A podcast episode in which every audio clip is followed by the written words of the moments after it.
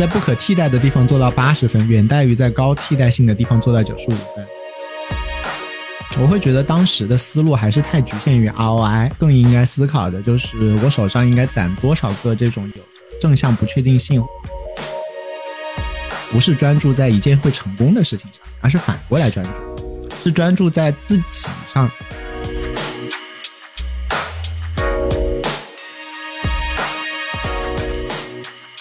最新的这一篇可能读起来稍微有一点点烧脑，因为前面其实都是在讲说，那你想要好运气，你就多去碰嘛，呃，要么自己多去找找，要不然你得竖一块旗子，然后让别人来找你。那最后一个讲的其实就是说，其实是要配置，哪怕外界对我们发生的事情不变，我们也是可以通过我们识别什么，意识到什么，然后我们如何做出反应来修正我们的运气的。这个会在第二个大模块啊，我们的进度 落后于预期哈，嗯，因为那个那个差了一些 AI 的事情，所以的话呢，还是会一一张一张的更新。那第二个模块其实主要就是在讲说，哪怕世界不变，我们怎么通过修正自己的认知，修正自己的呃那个应对方法，也是可以来调整自己的运气的。所以啊，这个最后一章，这个第一模块的最后一章，其实就是给大家一个心理预期，就是稍微转向了一下，从怎么样去设计外界发生在我们身上的事情，到如何修改自己的认知，说管它刮风还是下雨，反正我都淋不着，然后我就会好运。那我们看一下那个大家的留言啊，文中提到的，即使是能力和运气不能改变的时候，可以通过配置来增加赢的概率。想到的第一个例子就是田忌赛马这个故事，我觉得我要出书的时候，我一定把你这个东西给抄进去。我觉得田忌赛马这个例子实在是太好了，对这个非常好，非常清楚，呃，感谢。你看吧，就是要把自己的东西放出来，放出来的话呢，大家会给你更多的反馈，然后其实你是可以偷东西的，对吧？比如说我下一版如果我要出书的话，我就会把田忌赛马这个故事放进去，那比我自己坐在这里想就好多了。所以大家还是尽量的多吆喝，没坏处的。那规则是人定的，然后拳王和我一起比赛，我也可以去争取规则，对吧？嗯，其实我们自己的游戏都是自己定的规则，只是很多时候你没有意识到这一点。比如说，你现在其实也是可以不工作，可以选择躺平的。嗯，最近有一篇应该是三联生活周刊写的那个人的文章，他就是完全躺平，然后就一个小帐篷，每天就去买一些那种快呃那个那个打折的零七的食品，然后养活自己。然后也过得挺好的，然后他自己是想得通这件事情，但是有的时候会饿的难受，所以的话呢，其实我们都是有选择的。很多时候讲说我被迫，其实是你觉得在我自己给自己定义的这个游戏规则下被迫，对吧？但是实际上你是可以改规则的，你是可以改规则的。其实完全躺平也是可以的，甚至于啊有一些大逆不道的话，大家想得到的应该也是可以的，只是能你你愿不愿意去做而已。对，所以其实不要说是呃我。被迫，所有的事情其实都是我们的选择。对，是我选择了这个样子，而不是我被迫我做成这个样子。然后啊，这位同学说，那个当你觉得自己看似没有任何优势的时候，可以放手一搏去拼运气，对吧？有一个经典的段子说的是，呃，永远不要和一个白痴吵架，因为呢，他会那个把你拉到他的智商水平线上，然后用他丰富的经验打败你。但是呢，如果我们在一个竞争当中，我们处于白痴的那个地位，那我们其实就应该把战场拉到白痴打架的这个时候，用我们丰富的经验打败对方。举个例子来讲，我第一次创业的时候做金叶酒店特价，那个时候其实就是就是相对于比如说梁建章跟他比的话，我在各方面都是白痴。那这个时候如果我去跟他拼，说我怎么样做一个 APP 做得更好，怎么样做一个酒店做得更好，其实都是在找死。但是如果我去跟他拼一个很荒谬的事情，比如怎么折纸飞机啊，对吧？然后这个时候我其实还有一定的胜率，或者我干脆跟他比，其实这个时候对我是更有利，对他是更不利的。越是公平的赛场上，对于啊越是老人的话，那么其实就越有利。所以你要先判断说这个赛场上你是强势方还是弱势方，对。然后很多企业分析成功都有事后诸葛亮的感觉，对。拼多多成功了，所以我们将其归结于打破破规则。如果没有成功，那结论就是不考虑实际竞争。确实是这样。就你去看商业杂志，他们可能今年都在夸一家公司，说比如说领导层有远见，巴拉巴拉巴拉巴拉，因为那家公司比如说市值高，然后销售额大。然后明年的话呢，那么这家公司比如说爆雷了，然后或者业绩下滑了，或者怎么样死了。然后他就会说，你看吧，他们好高骛远，巴拉巴拉巴拉巴拉，反正都讲的可有道理了。所以的话呢，我觉得大家还是就是，我们就稍微不那么事后诸葛亮，那就是我觉得更加多的是我们面对这个世界要有一种概率思维，而不是说有什么神神机妙算、灵丹妙药没有的，没有的，有的话我现在自己就吃了嘛，对吧？至少在我这里没有，至少在我这里没有。哎，我我做的事情大部分都是我觉得可以增加我开心的概率，然后。呃，如果成功是我这件事情的目标的话，我做的事情很多都是会增加我成功的概率，但是也不见得会保证我就能做成，甚至于很多时候我也会权衡，说我为了增加它的概率增加多少的话，我要做出多大的牺牲。有些时候能够，我明明知道可以增加它成功的概率，但是我觉得牺牲太大了。比如说，我就早上没有办法给陪我宝宝吃饭了，那这个时候的话，我就会说，那就不要这个概率了。那我。所以很多时候，其实你会发现说，嗯嗯，没有什么被迫，其实都是选择，都是选择。啊，你也可以选择说不要那么好，对吧？呃，也可以选，这这这都是选择，因为我们人生不光是有一条线嘛，有好多条线，所以我觉得都是都是选择。而另外一件事情就是，所有的事情都是在影响概率，而不是绝对。就哪怕我们是真的神机妙算，那明天砸一块陨石下来把我们砸死了，对吧？也是有可能的。所以的话呢，其实我们都只能影响概率，而不能够去决定什么事情。那我们就努力的去去去冲击那个概率就好了。嗯，这个时候也是很多身处一个嗯现在可能比较纠结的不好的环境当中的同学，呃，我强烈建议你也换成概率的方向思考，因为很多人我。接触下来，他们在嗯自己状态不太好的时候，他会陷入到一个困境，就是会发现没有路走，没有路走，就发现说，其实我走这边左边这条路，对于我要达成我的目标或者我要解决我的困境，其实仔细想想也没什么用。走右边这条路，听右边那个道理也没什么用。走上下左右，反正都没有，都是死路。所以的话，你如果抱着说我一定要解决这个问题，你就会不断的否定这些路，以及否定自己，觉得自己绝望了。但是如果你是以概率思维，就是走左边这条路，不能帮我解决问题，但是它可以增加我未来解决问题的概率，增加我未来解决问题的概率，那我就在我那是我当下最好的一步，那我就朝这边走一走，说不定我就看到新的。所以有的时候就是 对自己要求放低一点，每一步就看看说哪一步帮我增加了当下的概率，它就算没有把我问题全部解决掉，甚至于只解决掉了千分之一。但是我当下其他的都只能解决我万分之一的问题，那我就先走千分之一这一步，然后再走百分之一这一步，然后慢慢的走出去。啊，我们总是会低估低估五年能够做的事情，但是会高估 六个月，我们就想马上就吃个大的，吃不到的。对，但是反正每天积累一点的话，就是一般也不会太惨，一般也不会太惨。OK。然后那个，我们总是在追求做对，追求确定性，追求不犯错，但变化和失败是常态。对，越是追求确定性，其实你就是越脆弱。那比如说，很多人会说，嗯，AI 来了，我应该去考个公务员，对吧？我应该去考考个公务员。然后，但是其实，嗯，假设说真的经济不行的话，那么其实公务员的队伍其实现在也是挺挺挺挺惨的。对。如果说真的发生一些风吹草动，那么其实那你想公务员也不一定你就是一辈子铁饭碗，那怎么办？到时候，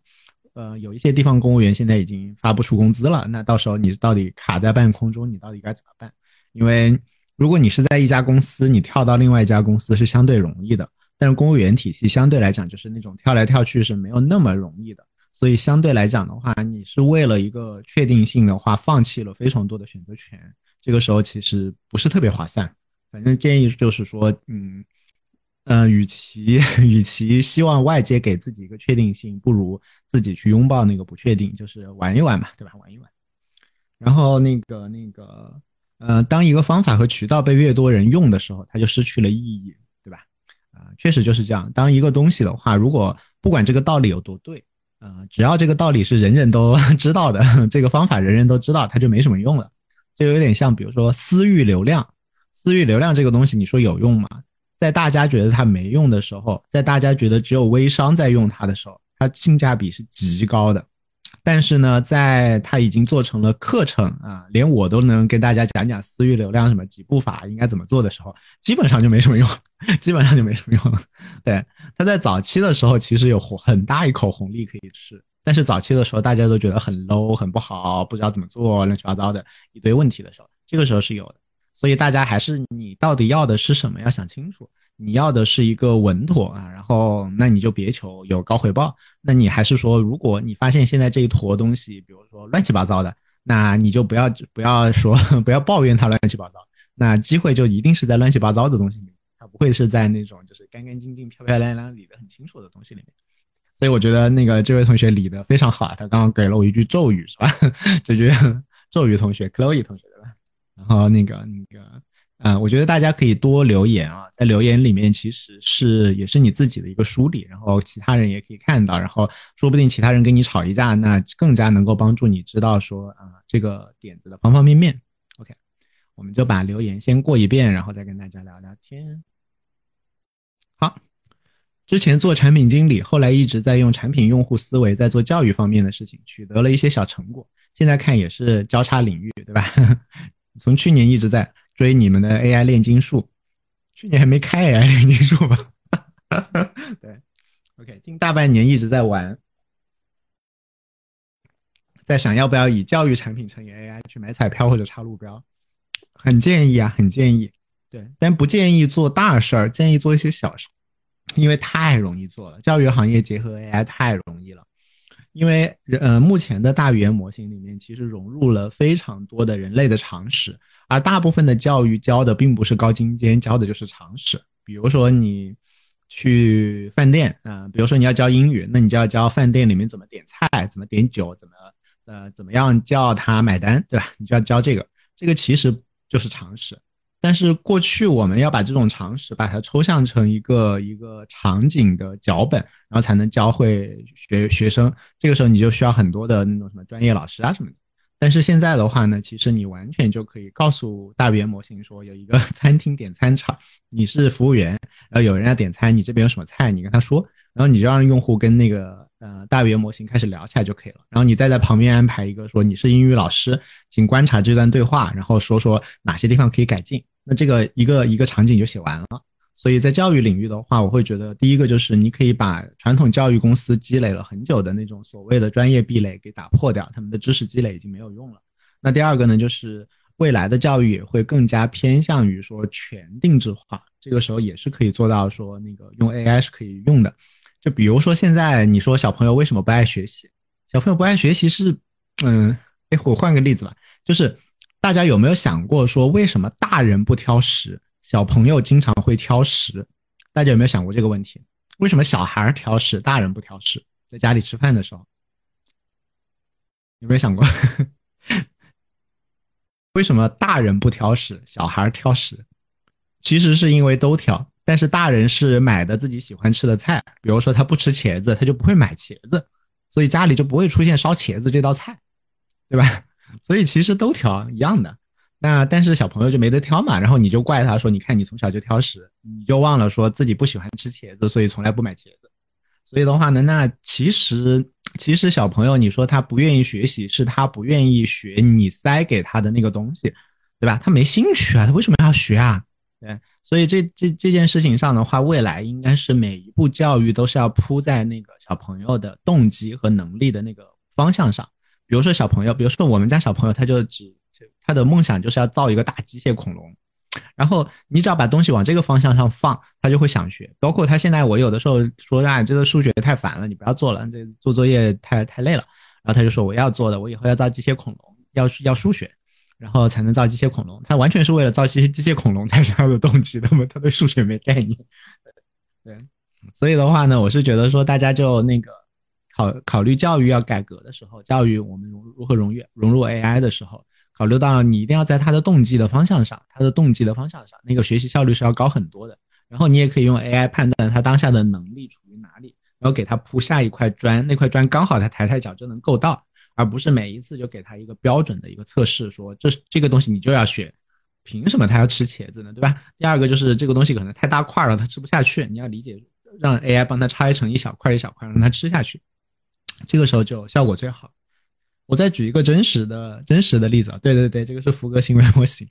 真实的例子就是，我觉得我们宝宝现在五岁半，他他真的有一点，如果大家的宝宝现在还小于五岁，我真的强烈推荐，就是他现在的英语比我要好。然后早几天我看他的那个家校本的话，上面写说他他们拿着一堆工具，然后宝宝告诉那个老师说这个小锤子叫，比如说叫 chisel，我其实不认识这个单词，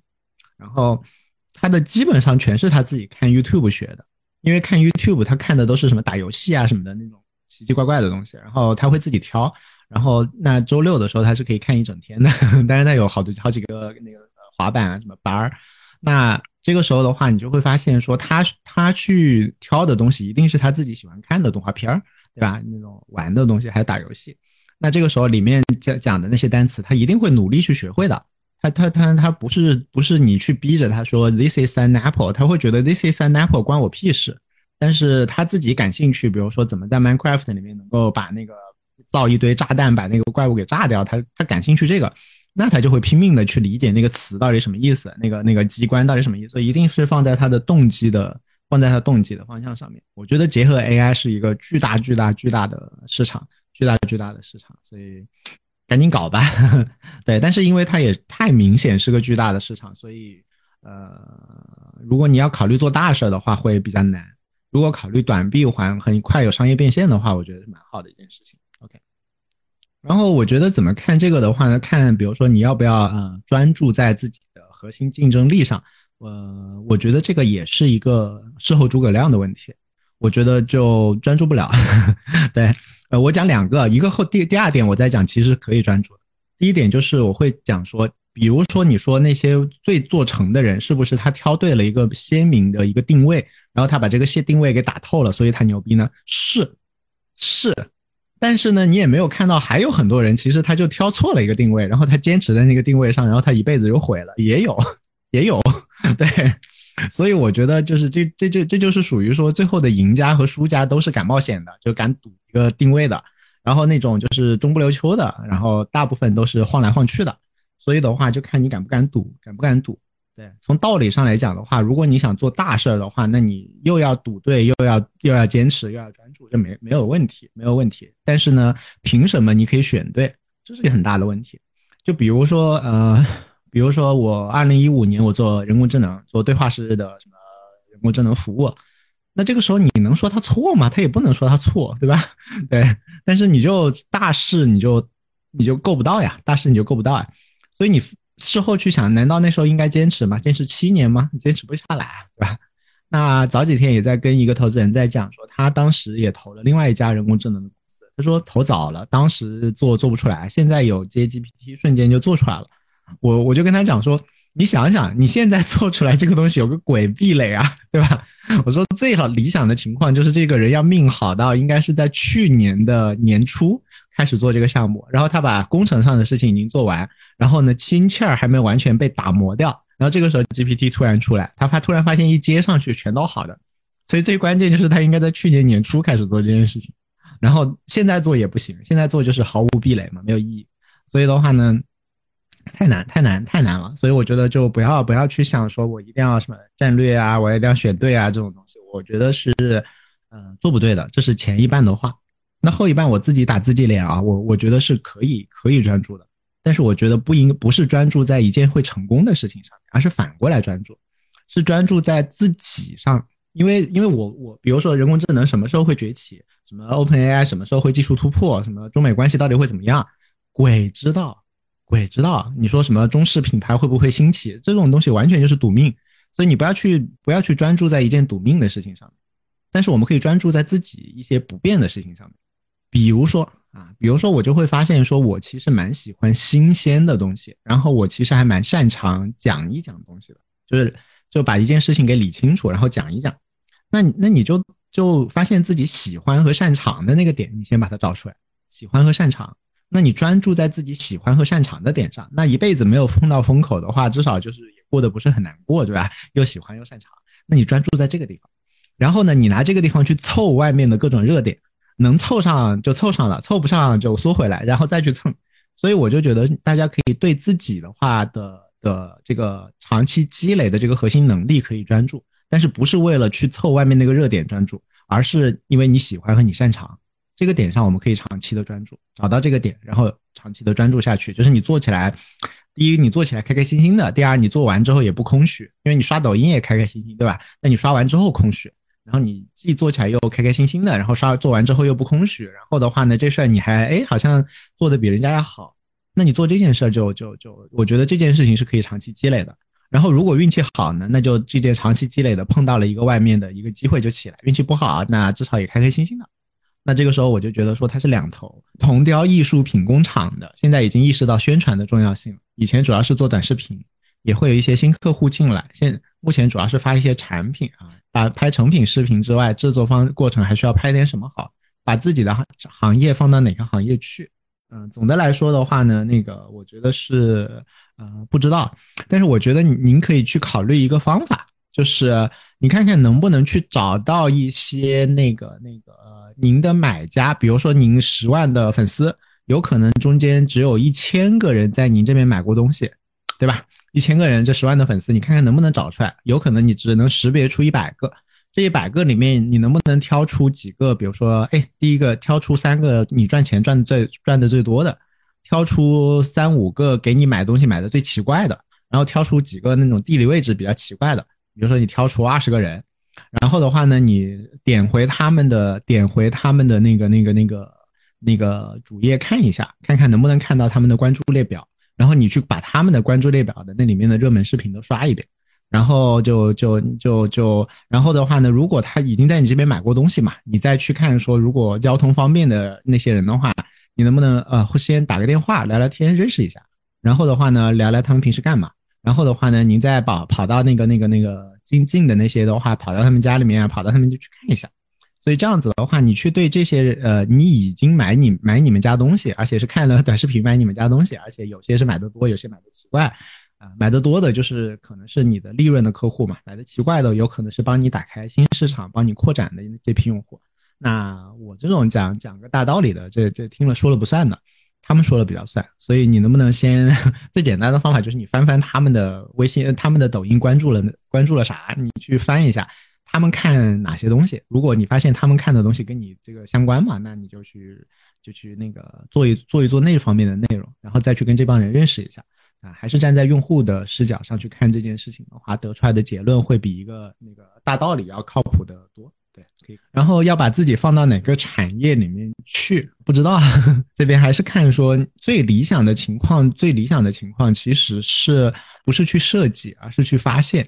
比如说您的这边的那个那个用户有没有，比如说一千个用户里面有没有几个已经把你往佛教里面放了，然后你去跟他们聊聊天，建议不要那个。就是大规模投入，然后我要开一个新产品线，而是说我已有的一小一个小的细分市场，我多花点精力看看能不能扩大。比如说你一千个人里面，你发现有三十个人他们都是庙里面买的，那你就再去问问他们说，他们买选你们的原因是什么呀？为什么不选别家呀？现在觉得你们还有哪里好，哪里不好啊？还有什么东西没有买到啊？然后把这些东西跟他们聊透，然后想办法把三十个人变成六十个人，变成九十个人，然后你们再去跟。针对这一帮人的优缺，他们提出来的需求，单独做一个定制，所以我觉得比较怂的一个市场的开拓方法，不是我拍脑袋想到了什么新市场，然后我过去攻城略地，这个是我就是十年前、五年前我会这么打，对，但是就现在比较怂嘛。现在我会去看我的一千个用户里面有哪些小市场挺有意思的，我想办法把它只有三十个人的话，我变成六十个人，变成九十个人，我挑几个小市场打。然后挑已经已经在我手上已经有客户可以聊的小市场去打，这样子我会觉得稍微的就就更靠谱一点。然后 Miss 靠谱说啊，当初就是博客的粉丝，让认识这个人，后来做了酒店特价，然后就找了个理由约，对吧？所以大家看就是还是要主动约嘛，对吧？还是要主动约。像现在我跟 Miss 靠谱不就做了个什么知识星球啊啥的嘛，就是其实还是你就主动约呗，嗯，然后输出倒逼输入的学习方式。对，会促使学习效率更高，而且学习成果会更显著，确实是这样的呀。呃，我举我自己的例子啊，第一个就是，就比如说我做人工智能的课程之前，其实我很多东西理解是没有那么深的，但是因为我要去做这个课，我就会对它了解就会多很多。然后的话呢，因为有一个 deadline。然后我就会逼迫自己，就会必须要很认真的来记很多东西，那学习效果就会高很多。我举例来讲，比如说我这周在研究呃那个 Auto GPT 和那个 Line Chain，那搞得我真的非常痛苦。为什么这么痛苦呢？是因为我之前就觉得我应该学，但是我一直偷懒，我就没有认真看。那我就会跟混沌讲说，来，我我来给大家讲这两个案例，然后混沌就会把它吆喝出去。已经我发现铺天盖地混沌在发稿子，然后然后我这个时候就要认认真真的把它给学一下，然后再讲。然后有一个像像像像我这种人是属于自律比较差的，我必须要他律。那这个时候他律的话，就是用输出，而且是已经吆喝出去的输出，我就会开始干活，我就会。那另外一方面呢，因为你要输出的话，其实你是会有一个反馈的压力的。那这个时候你的那个学习的深度会加深。我举例来讲，就比如说对于啊 GPT 的的技术，然后其实我是有一定了解的，但是肯定了解的不不深。然后但是因为我需要去跟一帮就是呃一帮技术非常强的人跟他们讲 AI。然后我就发给徐文浩看一下，说我这些理解对吗？然后徐文浩就一条一条跟我讲说，其实不太对，这条也不对，那条也不对。然后，然后这样子，其实如果没有这么一个场景的话，我会觉得，因为我讲段子挺好的嘛，我会觉得我其实还挺懂的。但是你毕竟要跟一帮技术超级大牛去讲这个的时候，你也会心虚一下，然后就会找到徐文浩说，你帮我看一下这个对不对？然后他就告诉我这里不对，那里不对。那我对这件事情，虽然我最后是决定把技术部分完全删掉了。但是其实我对于他的理解，我会觉得说，至少我现在的朋友圈经常看到很多大 V 的理解其实是完全错误的。就我如果错在了五十分的地方，很多人还错在二十分的地方，然后要被徐文浩，可能他现在八十五分，他要他教我一下，我就慢慢朝六十分向及格线来迈进。然后大机会是躲在小机会的后面的那个埋了种子才有可能发芽，对吧？对啊，就是这样的，就有点像是我现在其实也大家也会看到我经常会讲讲讲课什么的，对吧？那嗯，为什么我会讲课呢？其实早期就是就是去做一些分享啊，根本也不是讲课啊。然后因为讲了一次课，那就会有人约约你说，你现在要不要给我们讲个这个，然后再讲个那个。然后有，然后我发现这个东西对于自己学东西也很有帮助，我就会故意的说，我这个不讲，但是我可以讲那个，那个是其实是我想学但是不懂的东西。然后然后就把自己打打开了。所以你如果精确的去判断说那个。呃，小机会，比如说有人说你去讲个分享一下，O 不 OK？那你就说不 OK 的话，那后面这一系列就不会发生嘛。所以我觉得就是公布唐娟，只要这件事情你觉得对于你来讲是创造了新的可能性的话，你现在没有那么忙，你就试试呗，对吧？不见得这件事情马上就有什么多好的效果，但是在你手上的所有的牌里面，它当下是最有可能给你创造好运的一张牌，你就先打，我觉得这个是挺好的。另一个视角是做路标宣传自己，吸引机会上门，对吧？这也是啊，就有点像啊，刚刚有朋友说那个 AI 炼金术，对吧？那其实我们写 AI 炼金术也没有多久，但是现在已经会有那个啊商务合作，嗯，冠名啊大厂，然后呃严雷小朋友说，哎呀，每周一个大厂联系，对吧？而且会有很多的那个嗯商业机会，就比如说他们有数据有钱，然后问怎么搞 AI 什么的。那这样子就会，我对于我来讲也会有连接很多的新的商业机会。那如果我不吆喝的话，其实大家是不知道这事儿的，对吧？你懂不懂？其实像我比我懂的，比我懂 AI 的人，我估计中国啊，我都不知道到底有多少个，应该很多很多吧，对吧？尤其是技术上比我懂的，我估计中国有一万个，对。所以的话呢，这这这这个这个这个，但是吆喝出来的可能就只剩下了一百个，对吧？那一百个里面，刚好，比如说你又定位做成了偏商业的，可能就一共也就没有两三个了。那这个时候的话，他要找的时候，他刚好看到只有你，他在在他的世界里面，那商业机会就会比较多一点。所以大家就是呃，做做路标宣传自己是有好处的，这样自我介绍宣传自己，吸引对方的钩子，每次自我介绍就变成了一个机会，对啊。对，就是你光说你叫什么就没有没有留下印象嘛。但是你在过程当中其实是你可以埋梗的嘛，埋自己是干嘛的，对什么有兴趣，埋共同的话题。这个时候的话就可以呃创造更多的可能性。然后概率思维我们今天讲了嘛，就是大家想想事儿都是概率，不求这件事儿能够帮我们做的有多好，但求这事儿增加我开心或者做成的概率，这样比较好。我平时如何去高效刻意练习？然后识别、转化、立场这些能力，达到融会贯通。平时的话，我也会让自己多练。然后大家可以考虑，我觉得有两个东西可以做，一个东西就是你把你学的东西尽量多讲一遍，因为我们有的时候是，比如说你说你要，嗯，你觉得自己是一个很懒惰的人，你是个吃货，然后你希望自己可以每天去运动，这个时候就挺难的。但是呢，如果你觉得自己是个热爱运动、不跑步就不舒服的人，那你这个时候每天跑步就挺容易的。所以有的时候是应该自我催眠的，然后来改变自己对于一些事情的看法。那怎么自我催眠呢？有一个很好的方法，跟刚刚的如何那个输出也是一脉相承的，就是你多讲这个，你多教别人这个。这个时候其实你是在给自己心目当中立这个人设，说我就会用这个，我就是这一套，然后我就会这样搞。所以的话呢，那这个时候你会给自己的人设会加的更强。那你加成更强之后，不是为了给别人看的，而是为了你给自己感觉，我就是这样一个人，我就会去，比如说我就会去有意识的识别机会，我就会转化，我就会干嘛？那你这个时候就会更容易看到，你会觉得自己就是个呃不跑步就不舒服的人，对吧？那你就更容易去跑步。所以大家可以第一个想到的方法就是，大家可以多跟别人去讲这个道理。你讲多了，自己如果做不到，你也会不好意思。然后，尤其是你身边的人，他可以看到，相当于你给自己立了个 flag 嘛，对吧？用他律代替自律嘛。那第二个呢，就是大家现在也可以更多的去考虑说，嗯，能不能结合 AI 来帮你做这个事情？因为很多时候你懂了一个道理嘛，但是那个道理跟我到底有什么关系？我如何把它融会贯通？如何啊，在日常生活当中用？你是可以告诉 AI 这个道理的，说，嗯，我听到这个道理，我觉得很好。我当下的情况是这个情况。然后你能不能结合这个道理告诉我，我具体有哪些事情马上就可以做？他会帮你想，他会帮你想，你可以让他来开拓思路。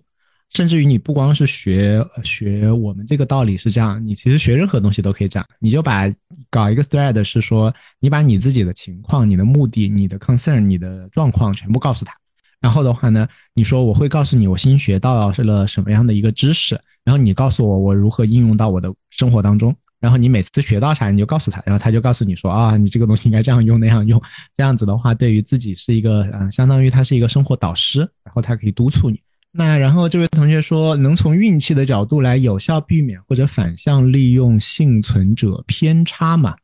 啊，然后之前聊过没有投某一家公司，对吧？过后是不是从立场以及识别运气等是考虑过这件事情？对对对，这个就是事后诸葛亮嘛，因为我当时就做错了判断。所以后来我其实感觉就是当时还是太拘泥于那个判断本身了，说到底靠谱不靠谱、性价比什么的。但是其实它的成本足够低，然后 upside 又足够大，那个时候应该有枣子没枣，没枣子打一竿子，对吧？我会觉得当时的思路还是太局限于 ROI，就是这件事情我的付出付出有多大，然后我的回报有多大。但是其实更应该思考的就是，我手上应该攒多少个这种有着正向不确定性或者不非对称性机会，手上要攒多少个？然后不够数量的时候，我就先攒数量，够了数量我再去求质量，这样子会让自己好一点。比如说像这种东西，我至少手上有十个，我再去求质量吧，就不要不要不要把数量质量都混到一起了，就是我又要高性价比，又要多，又要怎么样？所以我觉得，如果说那个从运气的角度，大家督促大家来做的话，就是你手上先把数量攒够，然后攒到自己双手握不过来，然后你这个时候考虑说我要不要提高一下质量啊？这些成功率太低，什么性价比太低的我就不要了。或者说有点像是，比如说，嗯，比如说我也会接一些那种呃顾问方面的事情，尤其是我现在其实挺希望说。呃，AI 商业方面有一些顾问，因为这个时候其实我也是在利用那个我的合作公司，在让我去在具体真实的场景里面理解 AI 怎么应用。这对于我来讲，其实 其实我也在学东西啊。那所以，我我的打打打我的整个的原则就是在早期的时候，其实我就是先求数量，然后数量上到一定程度之后，我再求质量。就比如说，你一定要给我多少钱，你一定要给我多少股份。但早期的时候，其实有一些。数据量数据特别好的公司的话，其实是我主动贴上去的，完全不谈钱，完全不谈回报啊！我有什么地方可以帮得上忙的？等我这几家都已经弄完之后，那我手上已经有几个球了之后的话，那我就会开始慢慢的抬高我的标准，那就是啊，钱多少啊，股份多少啊，我只能付出多少时间。所以大家也可以考虑说，呃，你你手头的事情是不是你一下子就进入到了说我在考虑性价比，而不没有在考虑说我要把自己的网给铺开？第一步先撒网，撒完网之后发现自己手上的球抓不过来了，你再开始考虑球质量好。关注了很多聊 AI 的博主啊，即刻就了解更了解这个，然后就更愿意。所以的话呢，其实你想成为怎样的人，你就多关注那样的人。信息决定认知啊，确实是这样的，确实是这样。很多时候我们讲认知讲的比较多，但是实际上就是我我看到的大部分人其实就是缺信息量，大部分人的信息量实在是太少，所以啊，根本还不到谈认知的地步。对，所以。强烈建议大家就是增加自己的信息量，对，尤其是高质量的信息，就是就线下的信息会相对高质量一点。如果你要线上的信息的话，那你的量一定要上去，然后要有高质量的信息源，然后保证自己大量的输入。嗯，对我经常会发现一些很恐怖的事情，就是很多人对于自己行业里面发生的事情都不是非常的了解，对于行业里面有哪些对标，然后呃，比如。说国外有哪些呃先进的东西已经用在了自己的行业，其实也不是很清楚，就是没有抬头看路。那你没有抬头看路的话，那你就肯定只有拉老黄牛的那个拉车的那个收入嘛，那是没有办法的。所以还是得抬头看一下，哪怕你是为了谈资呢，对吧？你假设跟你的老板的老板要去谈谈事情的时候，那大家只有这这这些方方面会有共同话题，很多道理是理性上知道，并没有形成习惯。因为理性上知道跟真的知道就是两回事嘛，就有很多东西一定要自己摔疼一遍才知道。所以的话呢，其实嗯，疼痛不见得是件坏事。所以最如果能够创造一些疼痛，让他明白一些东西的话，其实就挺好的。我觉得，所以给自己创造一些小挫败，就是呃，然后控制风险，控制成果，那控那其实就就就挺好的。只是你要控制说自己有错很多次的一个机会，所以让每次的错的小一点。那我举个例子来讲，就是，呃，我宝宝的话，我每周六会送他去玩那个极限滑板，五岁，然后就是那种呜呜呜会飞起来的，然后就他不停的会摔跤，然后会摔的就是从空中嘣板下来，但是他戴头盔，然后身上全是护具，就摔不坏的。但是他摔多了，反正摔完就自己拍拍再再站起来的话，这个，这个他你去跟他讲说什么要要要要什么要摔倒了再站起来呀，坚韧不拔什么的，你就不需要讲这个道理了。他反正自己会的，对吧？因为也没有很疼嘛。但是他自己就会每天那周六应该会摔一百跤吧，每个每个周六。那这个时候的话，他就他身体的感受是更有感受的。所以很多时候我就觉得说，大家可以考虑说。呃，不一定是理性上你要收集更多的道理啊，是能不能创造一些东西让自己肉体上有感受，这个时候会更好。或者说，如果肉体上没有感受，你能不能创造一个环境？就有点像我说，我想深度的学几个 AI 的案例，然后我就跟混沌讲说，来，我们来讲这个案例吧。然后这样子就倒逼我去学了。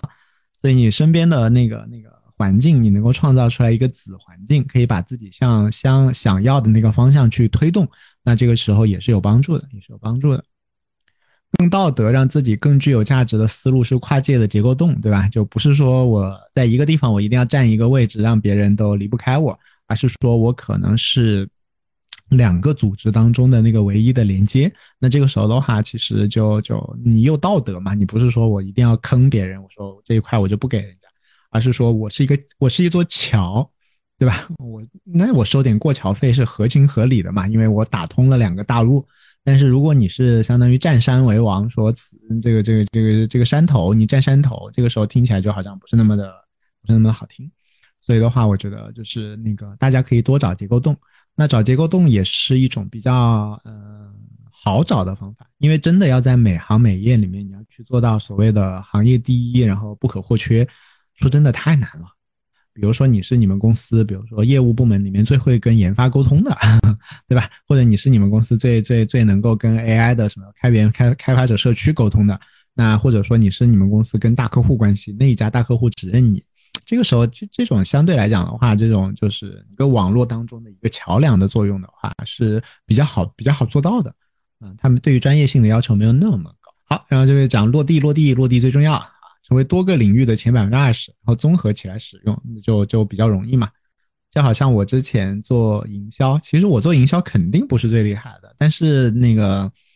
嗯，做营销的人都数据方面就是数学不太好，然后我就会跟大家讲数学，对吧？然后就说这个数据分析啊，然后我还会讲一点点里面的关于技术。然后我的技术水平啊，就是我毕业之后都没有写过代码，所以我的技术水平肯定是不高的。但是你忽悠一下做营销的人，对吧？那那绰绰有余了，你就会人家就觉得好专业啊。所以你把这几个东西拼一拼就很容易。每个每个领域我可能都只有前百分之二十，但是拼出来之后就很稀缺。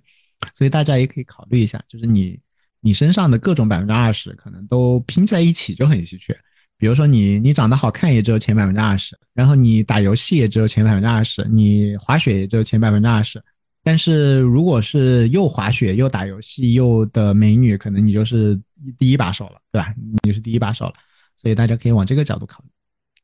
然后要养成渣女思维，嗯，备胎是必备品，对吧？一定要 招聘，保持面试习惯，对，就是你在拿到一份工作的时候，其实就可以开始面试下一份工作。然后你时刻保持着对市场上的一个敏感度，你也大概知道，比如说你你要想冲老板摔摔摔东西的时候，你也知道说，哦，我上周才面试过，发现现在行情很不好，我得忍一忍，对吧？你时刻要了解这个，了解市场嘛。对，这个也是我我我虽然会讲这个道理，但是其实我在这方面并没有那么激进，但是我确实认识非常激进的激进的同学，然后我觉得哇，天呐，你做的真是太好了。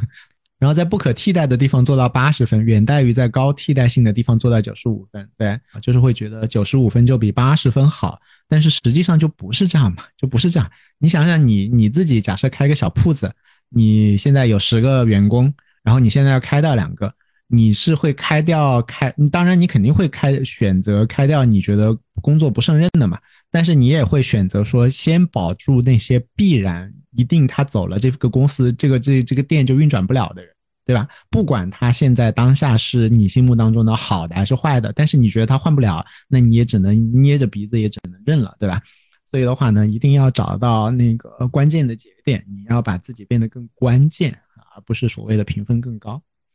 然后有意识的筛选自己的信息预案，对吧？然后就是就是人是所有信息的源头，对，筛选信息，